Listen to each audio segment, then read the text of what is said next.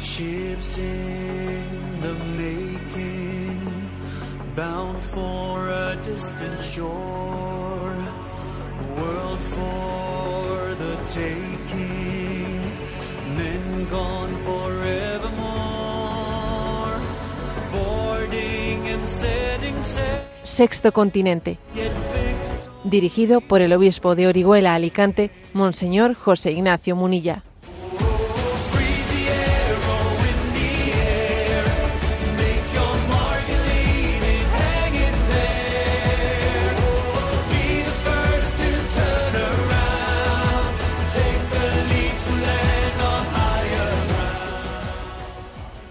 Un cordial saludo a los oyentes de Radio María. Un día más, con la gracia del Señor, nos disponemos a realizar este programa radiofónico llamado Sexto Continente, que lunes y viernes de 8 a 9 de la mañana, una hora menos, en las Islas Canarias, realizamos aquí en directo en Radio María España. Bueno, pues estamos en víspera de la gran solemnidad de Pentecostés. Muchos dirán, ah, pensábamos que iba a decir usted que estábamos en las vísperas de las elecciones. ¿eh? Elecciones municipales en España, elecciones en muchos lugares a los gobiernos autonómicos y claro, unas elecciones que se presentan como el prólogo a las elecciones generales al gobierno español que serán al final de año. Pensábamos que iba a hablar usted de eso porque ese es el tema, ese es el tema. Bueno, pues permitidme que aunque hablaremos de ese tema, permitidme que os diga que el tema con mayúsculas no es ese.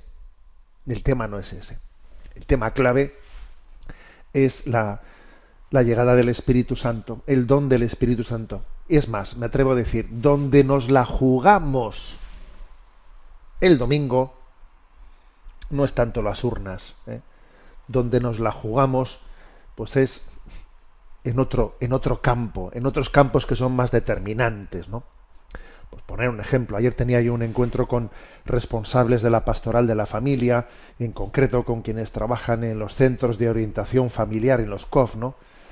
Auténtica, auténticos pues hospitales de campaña, en donde muchas familias heridas van pidiendo ayuda, ¿no? Entonces yo les dije a ellos, ¿sabéis lo que os digo? que me, me, explicaban el trabajo que están haciendo, ¿no? que es impresionante, ¿no? qué cantidad de familias heridas acuden hoy en día a un centro de orientación familiar, ¿no? Y les decía, este es el lugar en el que nos la jugamos, aquí nos estamos jugando verdaderamente nuestro futuro y nuestra felicidad, ¿no? Decía San Juan Pablo II, el futuro de la humanidad se juega en la familia en realidad donde nos la jugamos es también en vivir en gracia, en abrir las puertas al Espíritu Santo y, y, que podamos tener una profunda conversión. Ahí es donde nos la jugamos, que mi conversión de vida pues permita que mi familia sea feliz, porque depende de nuestra conversión la felicidad de la familia, ¿sabes? Esto funciona así. ¿Eh? Entonces, ahí es donde nos la jugamos. Alguno eh, igual piensa, ¿no? Es que la clave si cambiasen las cosas en política, a ver, sería muy importante si cambiasen las cosas en política. Es más, hay que procurarlo, hay que buscar un bien común, no nos podemos eh, cruzar de brazos ante este pequeño desastre. ¿eh? No. Pero ojo, no ponga, no pensemos que la clave nuestra, en el tema donde nos la jugamos, lo definitivo está en las urnas. No lo pensemos. ¿eh? Entre otras cosas, porque, por cierto, escuchaba estos días una, una intervención, una conferencia de Pedro Baños, no sé si le conocéis, Pedro Baños es un, un coronel del ejército de tierra ya en la reserva, un escritor, bueno, que es un especialista en geoestrategia, y decía él, ¿no? Pues de cómo eh, hemos ido construyendo, construyendo pues las cosas de una manera en la que ahora un cambio de, de gobierno, un cambio de políticos, pues no, no hace, o sea, no, no, puede augurar la expectativa de que todo vaya a cambiar, no, porque hemos ido construyendo, ¿no? Pues una, una tela de araña en la que estamos atrapados, por ejemplo, ¿no? Decía él, decía, claro, eh, si resulta que en el año 2008 España tenía una, una deuda, ¿eh? una deuda externa del 35% del Producto Interior, ¿no? Madre mía. Es que en el, en el, año 2023 en el que nos encontramos tiene una deuda del 120%. del Producto Interior Bruto. O sea, el 100%, 120% de todo lo que, eh, de todo el Producto Interior Bruto de un año en España, el 120% lo tenemos de deuda externa. Sea, hemos pasado mm, en 2008 aquí del 35 al 120%, totalmente endeudados, gastando el dinero que no teníamos, ¿no? Entonces, claro, decía Pedro Baños en su, en su intervención, ahora, claro, cambia en cuanto que se ponga pues el siguiente político de turno a gobernar lo primero que recibirá eh, pues será una llamada una llamada de quienes eh, de quienes son quien, quienes son dueños porque claro los que nos han puesto ese 120% en préstamos al final somos títeres de ellos al final somos títeres de ellos no entonces al final la política la va marcando pues ese gran capital que es eh, el dueño de ese de ese gran esa gran cantidad de dinero en la que estamos endeudados, somos títeres de alguien, ¿no? Bien, esto no, con esto no estoy diciendo que no haya nada que hacer en política, que no haya nada que hacer. Lógicamente hay que luchar para para intentar romper esta estructura, esta estructura de pecado en la que nos vamos haciendo cada vez más esclavos y más esclavos del, bueno, pues del gran capital y de, un y de un mundo, una oligarquía internacional que al final domina y marca un pensamiento único, haciendo que el mundo esté endeudado y que todo el mundo ¿eh? pues no pueda mover un dedo sin mirar a quienes tienen el botón sobre, el, sobre tu deuda externa. Claro estamos atrapados en esa eh, tela de araña y tendremos que intentar luchar frente a ella, pero ¿sabéis cómo hay que empezar a luchar frente a ella? Pues no pensando, o sea, no creyendo, no poniendo todas tus esperanzas, esperanzas en las urnas, sino dándote cuenta que para cambiar esta sociedad uno tiene que empezar por cambiarse a sí mismo, a sí mismo, y especialmente preservar nuestra familia, el futuro de la humanidad se juega en la familia y desde ella transformaremos los ayuntamientos, los gobiernos autonómicos, el gobierno nacional y se podrá hacer un mundo nuevo, pero comenzando por nuestra conversión y por la transformación de nuestra familia. Ese es nuestro modelo. Ese es nuestro modelo. Por lo tanto, el domingo no os olvidéis, es, el, es la solemnidad de Pentecostés. Que nadie piense que este domingo es el domingo de las elecciones, que sí, que vamos a ir a votar, que sí, pero es el domingo de Pentecostés. Y el Espíritu Santo tiene otros caminos, otras prioridades distintas, ¿no? De cómo transformar nuestra sociedad y cómo hacerlo todo nuevo, todo nuevo. Tiene otro orden de prioridades. Vamos a discernirlo y a seguirlo con fidelidad. Sexto Continente es un programa que tiene interacción con los que sois usuarios de redes sociales, en Instagram y en Twitter a través de la cuenta arroba obispo munilla, con los que sois usuarios de Facebook a través del muro que lleva mi nombre personal de José Ignacio Munilla. Y los programas anteriores de Sexto Continente están a vuestra disposición tanto en el podcast de Radio María como en las plataformas de Spotify y de iVox también en la página web multimedia www.enticonfio.org.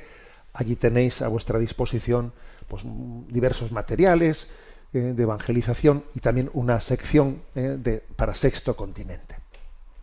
Bueno, ¿y qué tema principal he elegido para comentaros? Bueno, pues como precisamente estábamos diciendo que el domingo, eh, que el domingo tenemos en España esta convocatoria electoral, os quiero compartir seis criterios para discernir el voto católico. Mañana es un día de, reflexión y creo que bueno pues que es bueno tener criterios de discernimiento. Voy a dar seis criterios de discernimiento. Los voy a, leer brevemente y luego los, los comento. ¿no? Los seis criterios son los siguientes. Primero, discernir el voto desde el juicio ético que nos merecen las políticas de los partidos y no por las simpatías o antipatías. Esto es lo primero. ¿eh? Luego lo voy comentando. Segundo, anteponer el voto en conciencia al voto útil. Tercero, luego lo comentamos. ¿eh?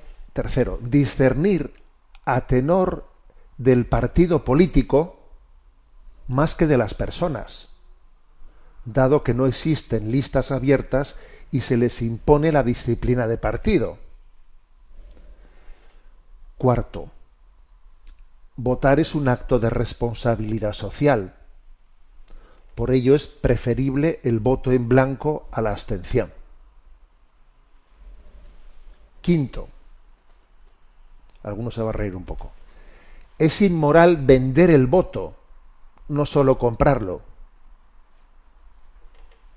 Y sexto, orar por quienes sean elegidos en las urnas. ¿eh? Bueno, se me ha ocurrido ¿eh? pues estas, estas seis, seis criterios para discernir el voto católico, obviamente. Pues seguro que se podría haber hecho más aportaciones, pero bueno, ¿eh? me parece que como unos criterios de discernimiento pueden servirnos pues para adentrarnos, ¿no? Vamos a presentaros. El primero, discernir el voto desde el juicio ético que nos merecen las políticas de los partidos y no por las simpatías o antipatías. Porque vamos a ser claros, ¿eh? muchas veces el tema de las simpatías y las antipatías condiciona mucho. Condiciona mucho. Los partidos políticos suelen tener encargados de, de, la imagen de la campaña. Hay que dar buena imagen. Eh, es importante que un candidato eh, tenga pues tablas, tenga tablas, que sepa sonreír, que sepa posar ante las fotos, que resulte atrayente. Eh, a ver, Fijaros hasta qué punto, hasta qué punto es importante, por lo tanto, este primer punto que estoy diciendo, que no sean las simpatías o antipatías las que condicionen nuestro voto. ¿eh? Este me cae bien, me cae mal. O, por ejemplo, es que en mi familia, en nuestra familia, pues eh, siempre hemos sido pues, de, de este partido, siempre hemos sido del otro, siempre hemos sido tal. Es que parece que eh, nuestra familia, pues eh, ya es una cuestión de fidelidad a nuestra historia, el que siempre ha habido unas mismas siglas y no sé qué. Oiga, tampoco eso, eso no me parece que sea un, un elemento de discernimiento, ¿no? Eso en el fondo es dejarse un poco llevar por lo emotivo, por lo afectivo, por las simpatías, por las antipatías. O sea, a ver, tiene que haber discernimiento discernimiento.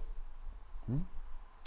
Discernimiento. ¿eh? A veces hay que votar más con la cabeza que con el corazón, dicho de otra manera. Hay que votar más con la cabeza que con el corazón. Entonces, yo lo que digo es discernir el voto desde el juicio ético que nos merecen las políticas de los partidos. ¿no? ¿Y eso cómo se hace? Bueno, pues claro, esto es lo que suele hacer, bueno, en esta ocasión la Conferencia Episcopal Española no lo ha hecho. ¿eh? Tal vez lo haga para las próximas elecciones generales, pero bueno, generalmente pues se suelen hacer unas reflexiones, casi siempre son muy similares, ¿eh? de, cuáles son los principios de la doctrina social de la Iglesia en los que nos tenemos que fijar especialmente a la hora ¿eh? de, discernir nuestro voto, viendo qué partidos políticos se conforman más con esos puntos de la doctrina social de la Iglesia.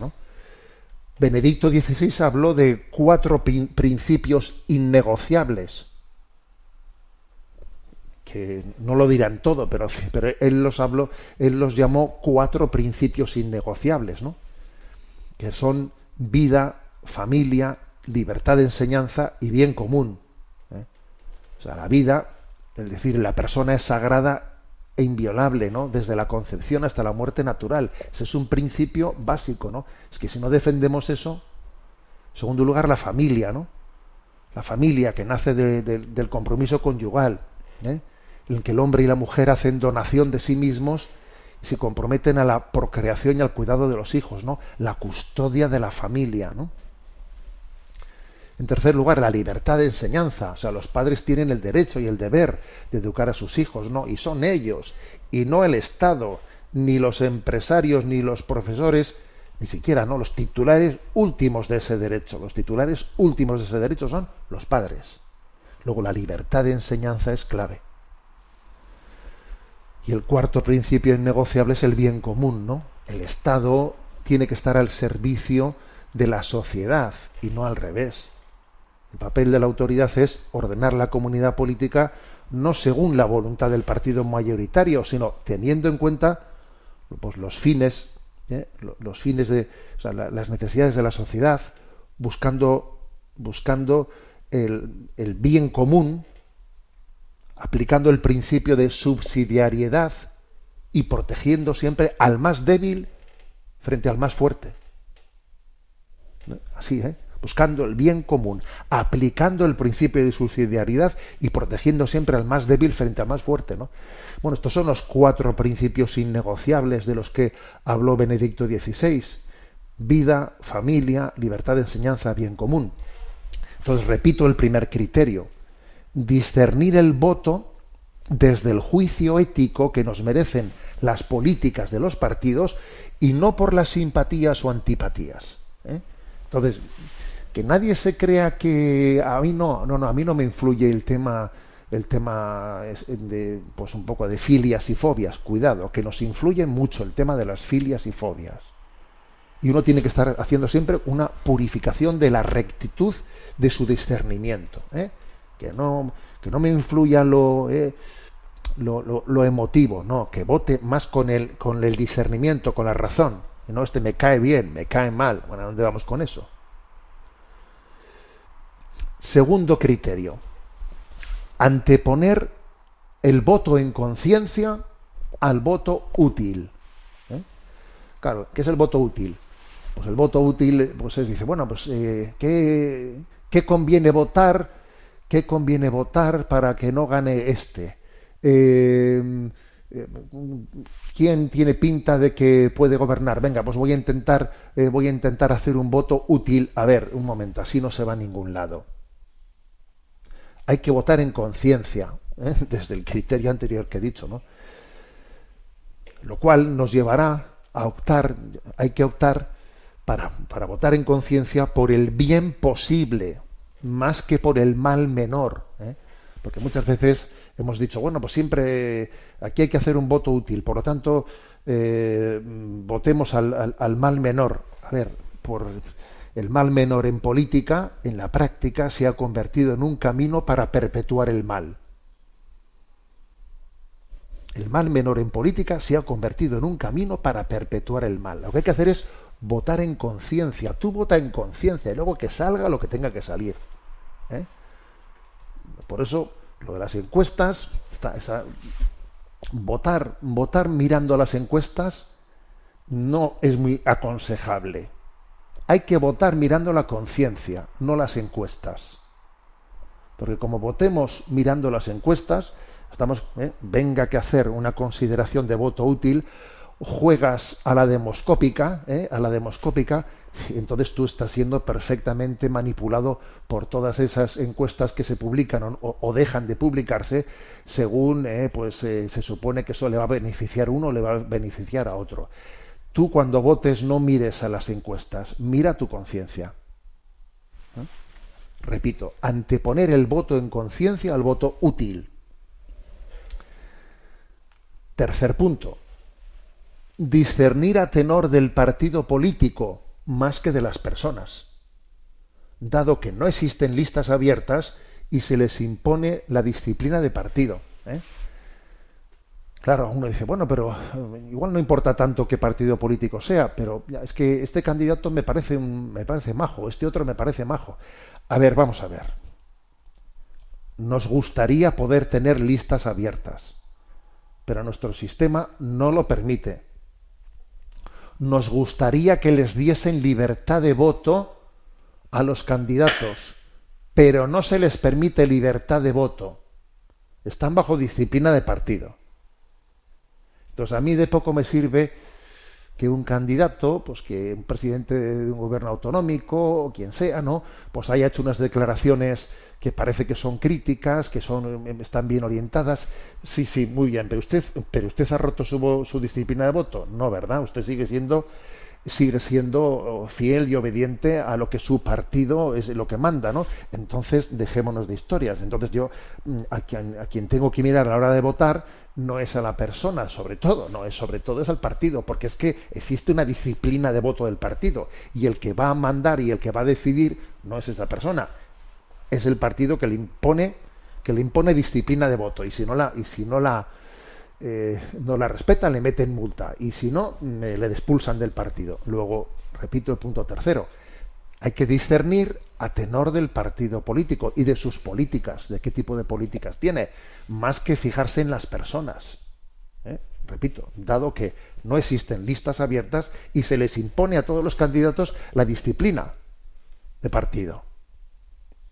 O sea, no hay que dejarse engañar ¿eh? pues por, por las frases mm, pues, bonitas. Este parece que piensa distinto. Sí, bueno, ya, pero, pero es que a él no le van a permitir que, cambiar un ápice lo que diga el partido. Está bajo disciplina de voto. Y la prueba es que igual ha podido decir alguna palabra, pero no, no, no se ha plantado. No ha hecho pues, una objeción de conciencia rompiendo la disciplina de voto en su partido. No lo ha hecho. Pues entonces atengámonos a las cosas, ¿no?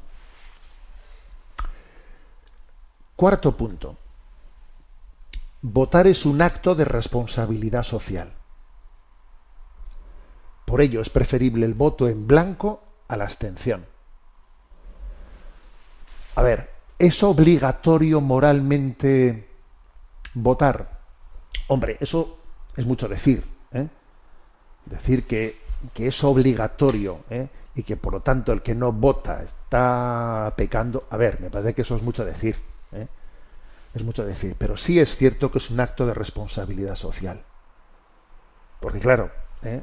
mm, que, que, tengamos un juicio crítico hacia cómo están las cosas, pero que yo no haya hecho lo poco que está en mi mano, que por lo menos es pues ejercer también el derecho a voto, desde el cual yo puedo hacer una crítica a, a la situación, que ojo, no se debe determinar mi crítica en el voto que meto en las urnas, no, mi crítica tiene, o sea, yo tengo que ser un ciudadano activo, un ciudadano activo no de esos que mete el, voto en la urna y ya su participación en la vida pública se interrumpe cuatro años. No, no, perdón, tengo que ser un ciudadano activo. Pero claro, mm, además de ser, tener un juicio crítico, uno lo lógico es que tenga un acto de responsabilidad social y, y también participe, también participe. Ya sabemos que con todos los límites que tiene eh, nuestra participación en esta eh, en esta situación en la que estamos, de acuerdo, pero lo poco que podemos tenemos que hacerlo, ¿no? Entonces, mm, votar es un acto de responsabilidad social y es preferible el voto en blanco a la abstención. ¿eh? O sea, si uno, si uno en conciencia cree que no puede votar a ningún partido político, lo correcto es que vote en blanco, no que se abstenga. Es lo correcto. Si uno cree que en conciencia no puede votar a ningún partido, bueno, pues vota en blanco. La abstención, ¿no? Quinto punto. Quinto punto. Y parece mentira, ¿eh? nunca hubiésemos creído que íbamos a tener que decir esto en pleno siglo XXI. Pero resulta que, ahora resulta que con las noticias que estamos viendo en España, hay que decirlo, señores. El quinto punto es, es inmoral vender el voto no solo comprarlo. O sea, es increíble que estemos viendo en España en el año 2023, pues tantas noticias por aquí y por allá de, de compra de votos, ¿eh? de alcaldes y de otros miembros de partidos que están siendo detenidos por comprar votos. O sea, es increíble, vamos, esto no lo hubiésemos ni imaginado, ¿no? Entonces, también voy a decir una cosa, que obviamente la inmoralidad de quien compra votos pues es grandísima y no únicamente es inmoral, sino que es ilegal. Y lógicamente ahí hay un tema penal muy serio que algunos lo tendrán quizás, ¿no? Si eso se demuestra, pues pagar con, con la cárcel, ¿no? Pero aunque no sea ilegal vender el voto, porque claro, es ilegal comprar el voto, pero no es ilegal vender el voto. Vender el voto no es ilegal, ya, pero es inmoral. ¿eh? Es inmoral vender tu voto. A nadie le van a, le van a detener por vender su voto, por comprarlo sí. Pero aunque, aunque esto sea así, hay que decir que es inmoral vender el voto. ¿Por qué es inmoral vender el voto? Porque de alguna manera es, es vender tu conciencia, porque de alguna manera es vender tu dignidad. Tu dignidad es vender tu opinión, es vender, es venderse. Y nosotros no estamos en venta. Muy triste. Ahora, claro, también hay que decir qué hay detrás de esa venta del voto pues detrás de esa venta del voto lo que hay es mucha miseria. Pues muy probablemente se recurre a las personas que están enganchadas a la droga, a los que fuman porros, a esto, lo otro y lo otro, y tú coges y les das 200 euros y dices, toma, ya tengo solucionados los canutos para este fin de semana y para el otro. Y ya está.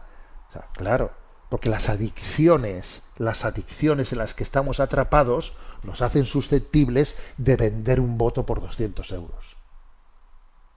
Ahora, tremendo, ¿eh? Tremendo que esto esté ocurriendo. Porque quizás en un país pobre se diría, ¿no? Venga, eh, vendo el voto porque necesito comer. Y eso obviamente pues tendría un atenuante moral muy grande, ¿no?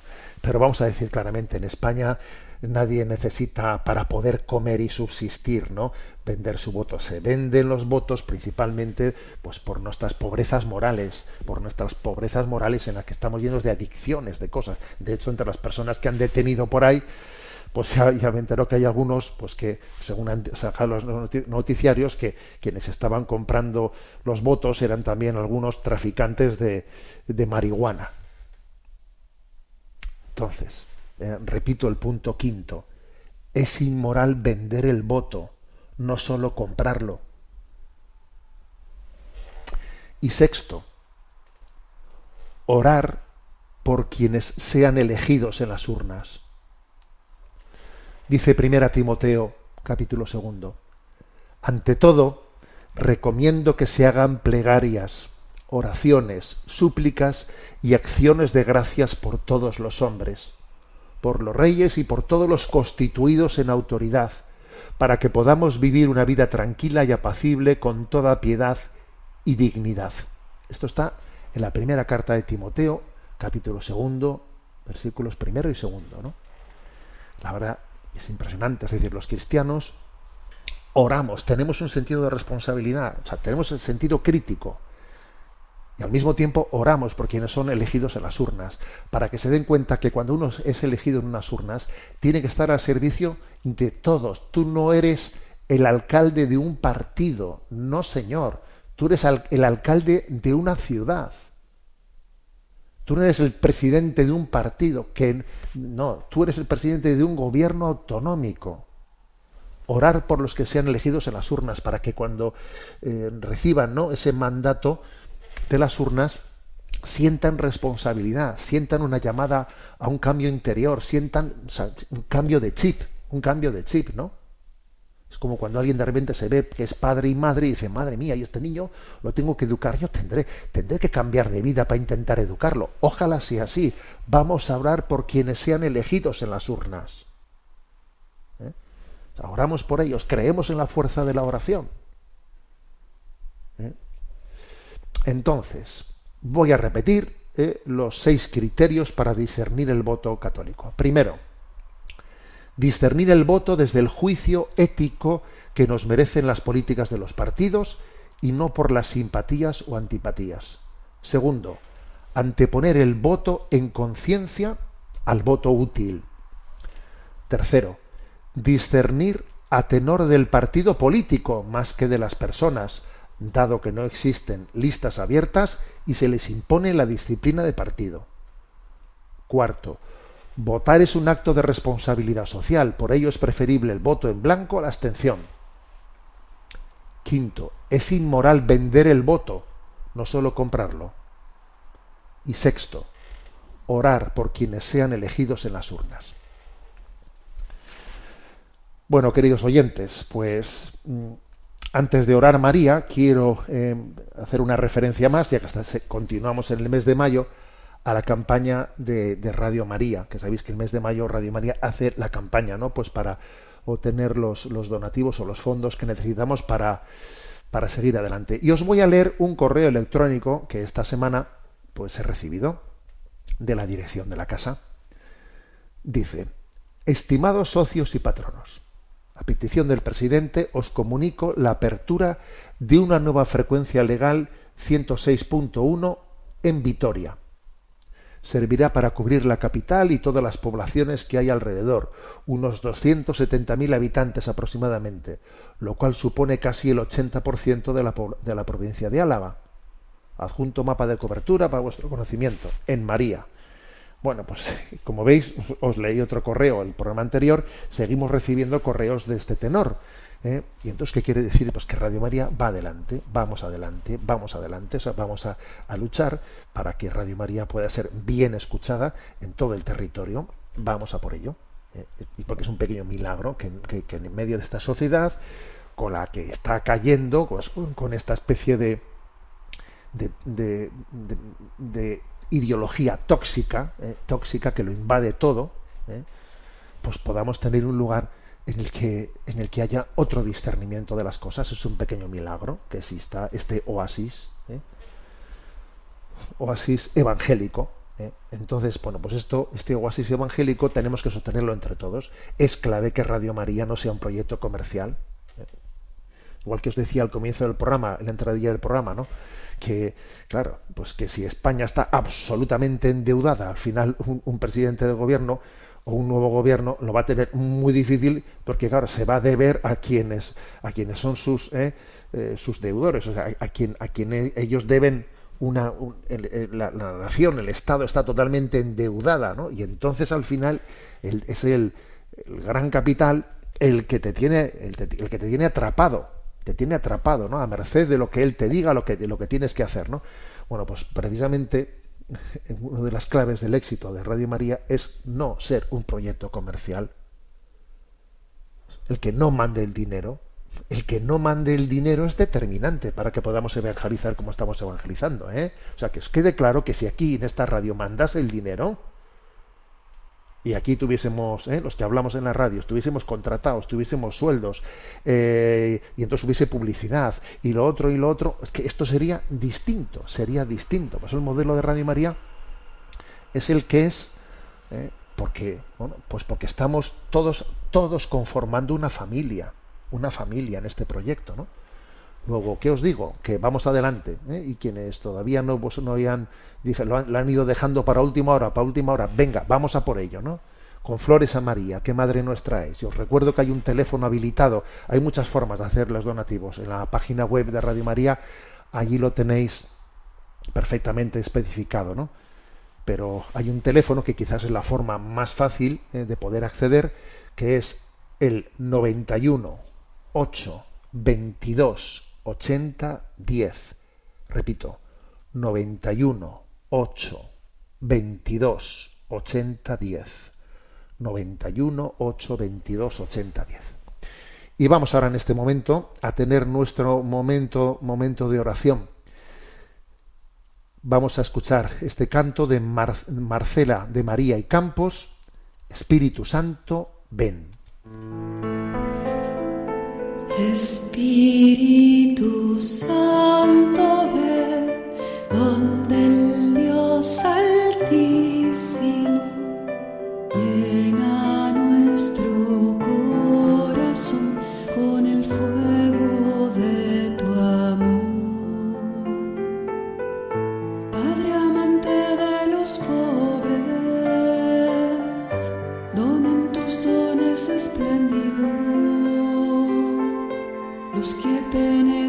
las almas,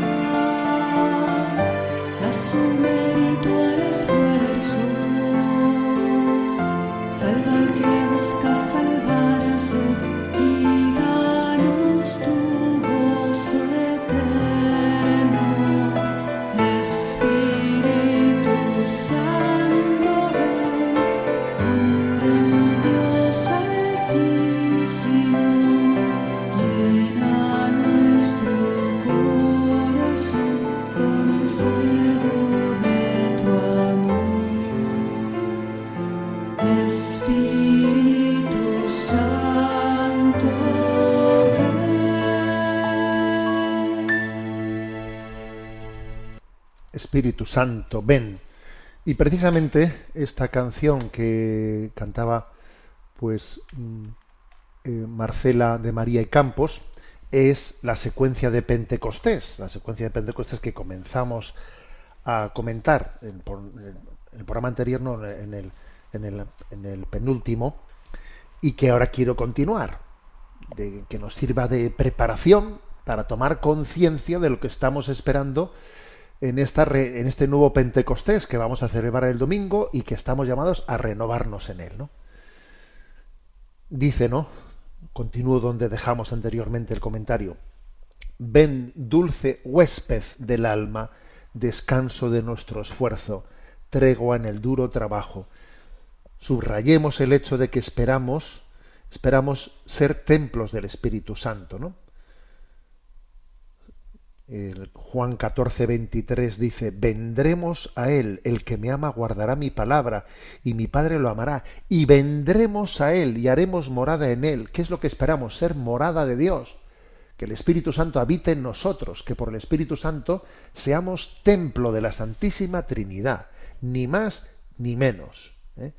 Lo cual supone una, una presencia amorosa que, que no es meramente estática, ¿eh? que es dinámica, que transforma nuestra vida y que nos da una profunda paz frente a tantas angustias que provienen de que uno se cree que está solo y siente impotencia y, bueno, tantos planteamientos voluntaristas, ¿no? que se olvidan de que Dios está con nosotros, ¿no? O sea, el descanso solamente, o sea, aprender a descansar, ¿cómo podemos aprender a descansar? Pues dejando que Dios viva en nosotros. Dejándole que habite en nosotros, no espantándole, ¿eh? espantándole por nuestro pecado y por nuestra falta de fe y esperanza, ¿no?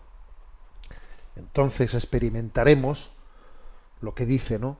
Brisa en las horas de fuego, gozo que enjuga las lágrimas y reconforta en los duelos. Sí, brisa en las horas de fuego. ¿eh? Es una referencia, ¿no? Pues a ese, a ese suceso en el que Yahvé se comunica con Elías en el monte Oref, ¿no? Y entonces es en, el, es en la brisa suave, no en el terremoto, no en el fuego, no en el huracán, sino en la brisa suave, donde Elías percibe que está presente Dios. ¿eh?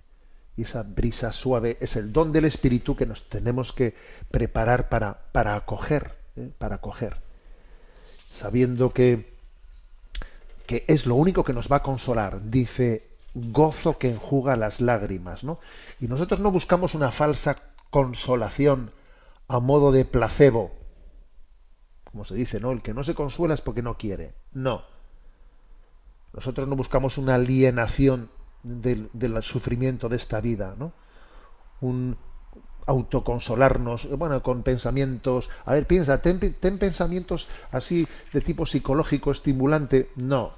Nuestra consolación nace de una presencia, nace del Espíritu Santo, que nos hace presentes a Cristo resucitado. Mi consolación viene de que Cristo está con nosotros por el don del Espíritu Santo. Mi consolación no es una alienación de mis problemas, no, es una verdadera esperanza. Entonces, por eso, por eso habla de, de consolación y de gozo que enjuga las lágrimas. ¿eh?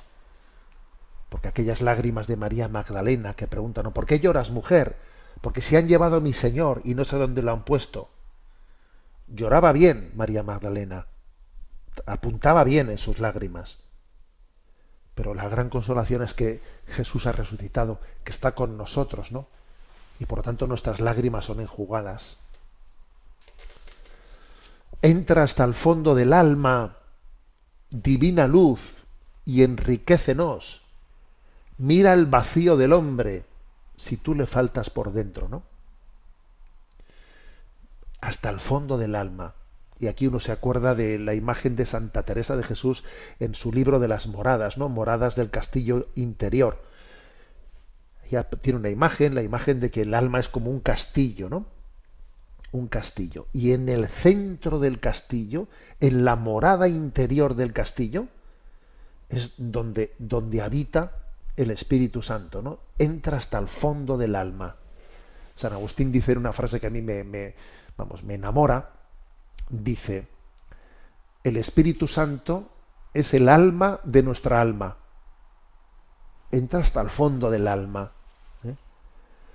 Pueden pasar muchas cosas en nuestra vida. En el exterior del castillo, madre mía, qué cantidad de cosas pasan. Pasan muchas cosas. ¿eh? En el interior del castillo no hay tregua, líos, follones, tira, que, que algunos están intentando pasar el foso de los cocodrilos, que los otros están subiendo por las almenas, sí, pero te digo yo que en el interior del castillo hay una habitación que es inexpugnable, donde habita el espíritu. Entra hasta el fondo del alma, divina luz, y enriquecenos, ¿no?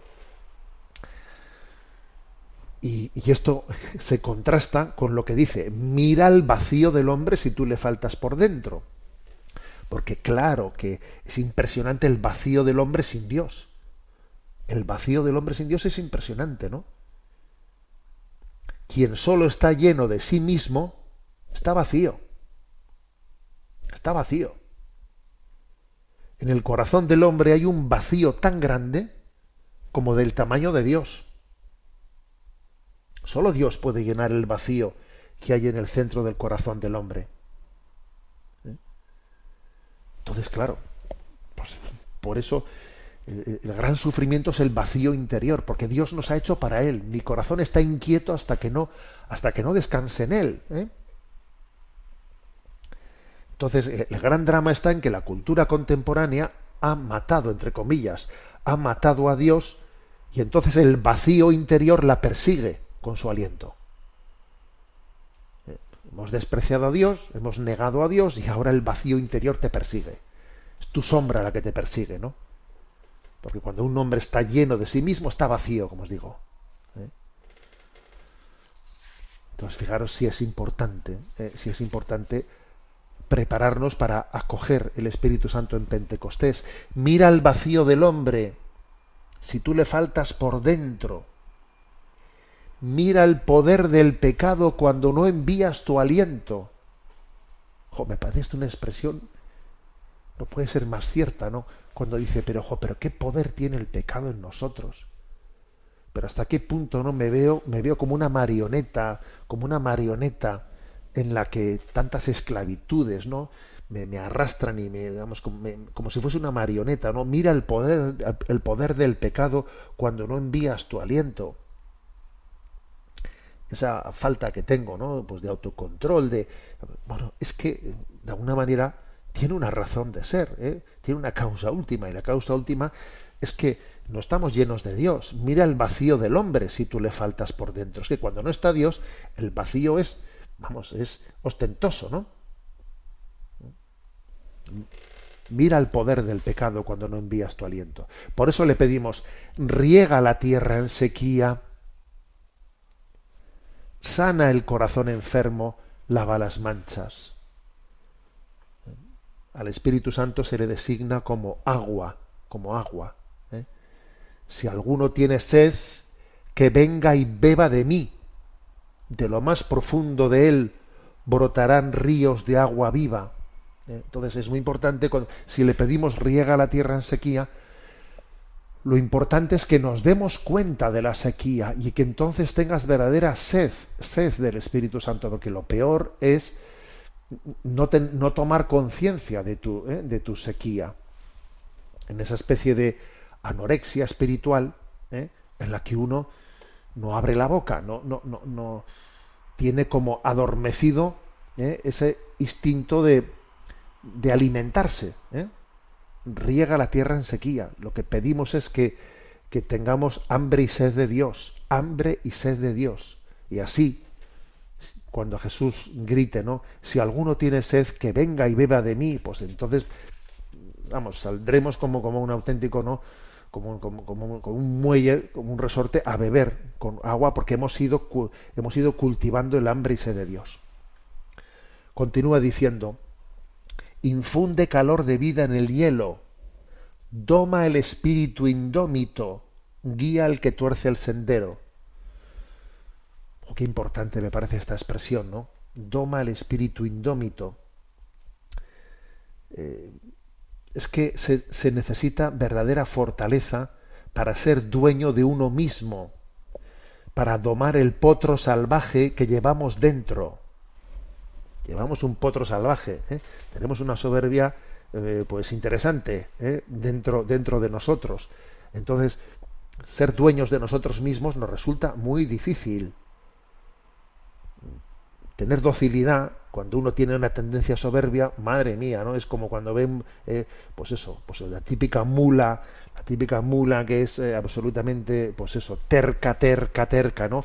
En la que llevan adelante ese principio ignaciano del ayer contra, de saber, de saberle, sabernos contradecir a, nuestras, a nuestra cabezonería, a nuestra apetencia, a nuestro gusto, pf, se nos hace muy difícil. Por eso decimos, doma el espíritu indómito, y el espíritu indómito soy yo, que tengo un potro salvaje dentro que me cuesta, ¿eh?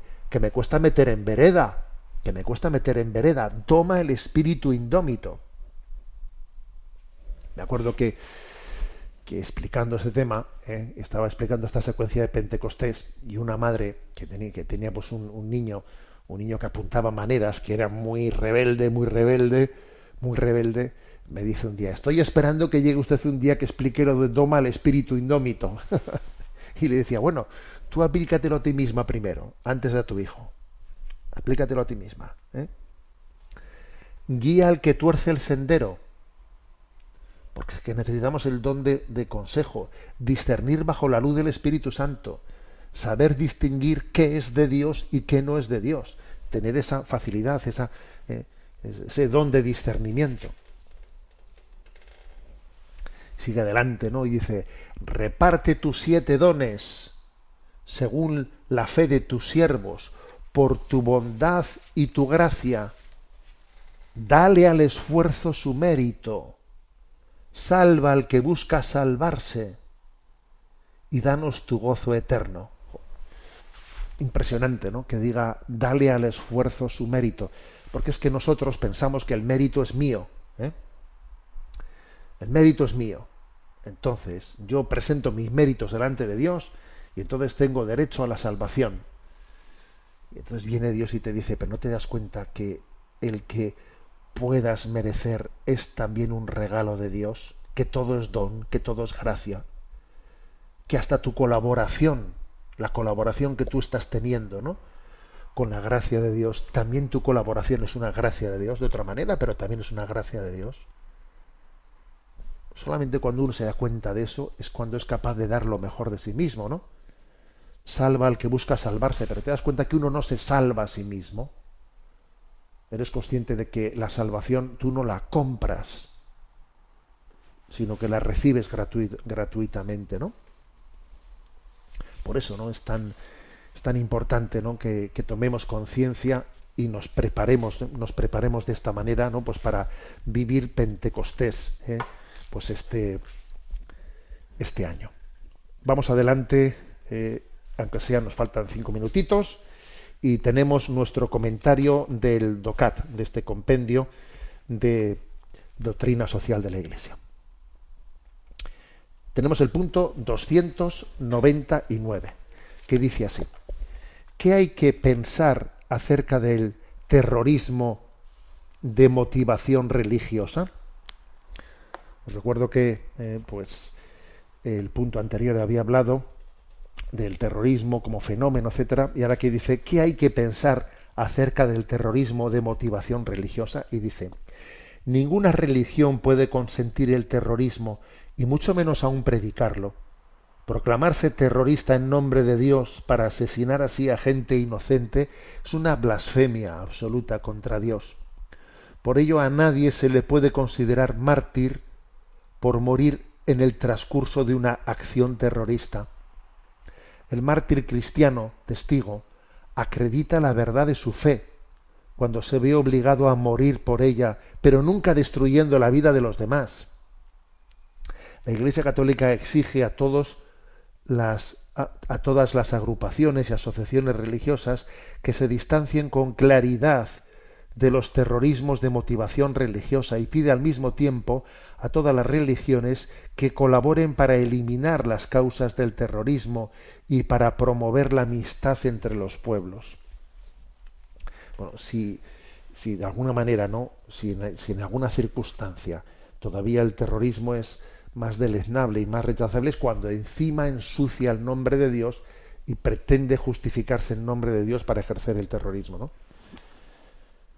Yo en alguno, con motivo de algunos atentados, etcétera, eh, hace ya algunos años, pues, pues quise también, ¿no? escribir algún artículo en, en el que en el que se, se subraya cómo el concepto de mártir para nosotros, el mártir cristiano, es aquel que prefiere morir antes, ¿eh? antes que ser infiel a su conciencia. Pero en absoluto es aquel que prefiere matar. ¿eh? Entonces todo, todo, todo, queda trastocado, ¿no? Si se entiende por mártir, ¿no? Aquel que aquel que es capaz de suicidarse matando a los demás, como pues como en el yihadismo ocurre, ¿eh? Es que es increíble, bueno, aquí lo, eh, enseguida unas noticias van tapando a las otras, pero ahora estamos totalmente con la guerra de Ucrania, pero acordaros que hace muy pocos años estábamos eh, pues con, con, la guerra en Siria y con la guerra en Irak y que estábamos viendo continuamente vídeos increíbles en los que como el Estado Islámico estaba lanzando coches bomba en que los propios eh, los propios eh, conductores, antes de lanzarse ellos mismos con una bom bomba viviente, hacían unas declaraciones de cómo por Alá y yo espero ser, ser, ser mártir y ser acogido. Y ahora, y se lanzaban en el coche bomba frente. Eh, o sea, era algo increíble, una perversión absoluta del concepto de martirio. Una perversión absoluta del concepto de martirio. ¿eh? Mártir es aquel que es capaz de, de renunciar ¿eh? a su instinto de supervivencia por fidelidad a la conciencia y por amor a los demás. O sea, no aquel que es capaz de hacer daño a los demás o de quitar la vida de los demás por, por, sus supuestos valores de conciencia. Porque claro, los valores de, de conciencia quedan totalmente desprestigiados pues, por esa forma de actuar. Pues tú verás, claro. En el fondo los valores de conciencia que, que defendemos, uno tiene que actuar de manera digna para que dignifiquen esos valores. Si actúas de una manera indigna, lo que estás haciendo es ensuciar completamente ¿no? esos valores. Entonces, como veis, la, Iglesia subraya eso y subraya el encuentro entre las religiones, la importancia de que también pues, las, eh, haya un encuentro interreligioso en el que se subraye, ¿no? Se subraye pues estos principios básicos, ¿no? Básicos de, de entender que casi un test, ¿eh? un test para que autentifica una religiosidad, eh, la dignidad de una religiosidad, es que no sea irracional, ¿eh? Que no sea irracional, que no, que no justifique el terrorismo en base a unos en base a unos supuestos ideales, porque entonces eso lo que hace es pues descalificar absolutamente esos principios religiosos. ¿no? Bueno, tenemos el tiempo cumplido ¿eh? y terminamos diciendo, ven Espíritu Santo, ven Espíritu Divino, permítenos vivir un intenso Pentecostés. La bendición de Dios Todopoderoso, Padre, Hijo y Espíritu Santo, descienda sobre vosotros. Alabado sea Jesucristo.